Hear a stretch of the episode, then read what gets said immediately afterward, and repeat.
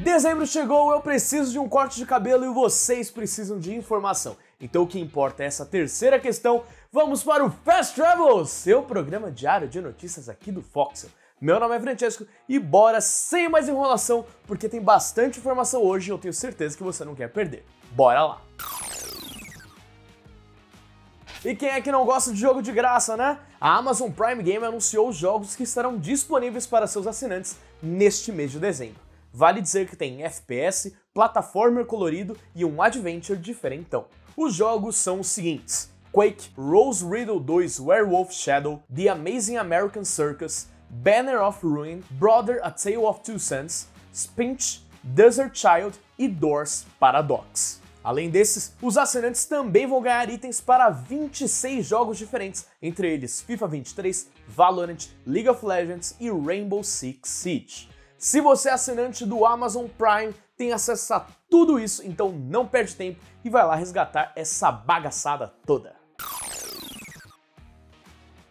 Bora de rumor? Então vamos lá. Pode ser que Monster Hunter Rise deixe de ser exclusivo de Nintendo Switch e chegue em breve ao PlayStation 5 e Xbox Series X e S com o adicional de fazer parte do Xbox Game Pass. A informação é do Insider Gaming. De acordo com o site, o jogo chegará às plataformas no dia 20 de janeiro de 2023, data do meu aniversário, com direito a uma expansão chegando no nosso outono do mesmo ano. Essas versões ainda por cima terão suporte a áudio 3D e resolução 4K a 60 quadros por segundo. E a gente não vai precisar de muito tempo para ver se isso confirma, já que eles também indicaram que o anúncio será feito durante o The Game Awards, evento que vai acontecer na próxima quinta-feira e você poderá acompanhar tudo na maravilhosa live que faremos aqui no canal. Vale ressaltar que o game já está disponível no PC, então a quebra, se assim posso dizer, de exclusividade seria só nos consoles. Mas chegar no Game Pass é algo bem interessante, se pá, até dou uma chance para ele.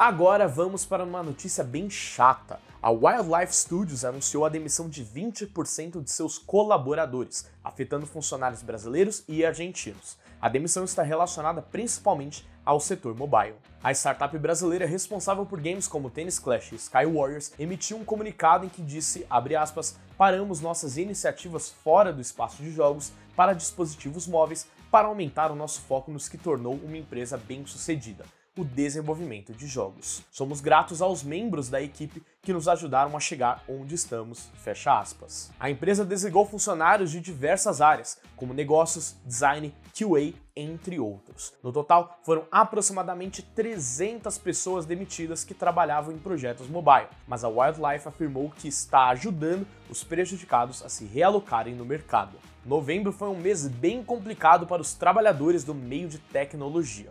Vamos torcer agora para que dezembro e todo 2023 seja melhor. E boa sorte para os ex-funcionários da Wildlife Studios.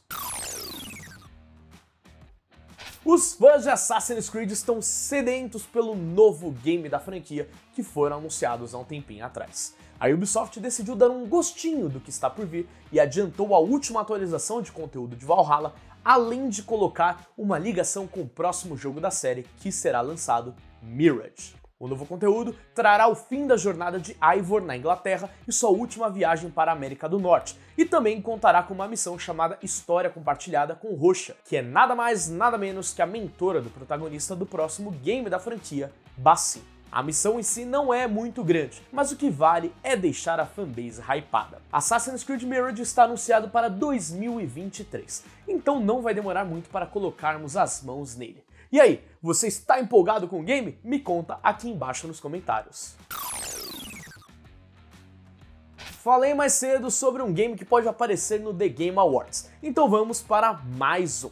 Final Fantasy XVI recebeu classificação indicativa no Brasil e isso pode significar algumas coisas deveras interessantes. Normalmente, os games são enviados para análise dos órgãos de classificação etária quando eles estão praticamente prontos para avaliação.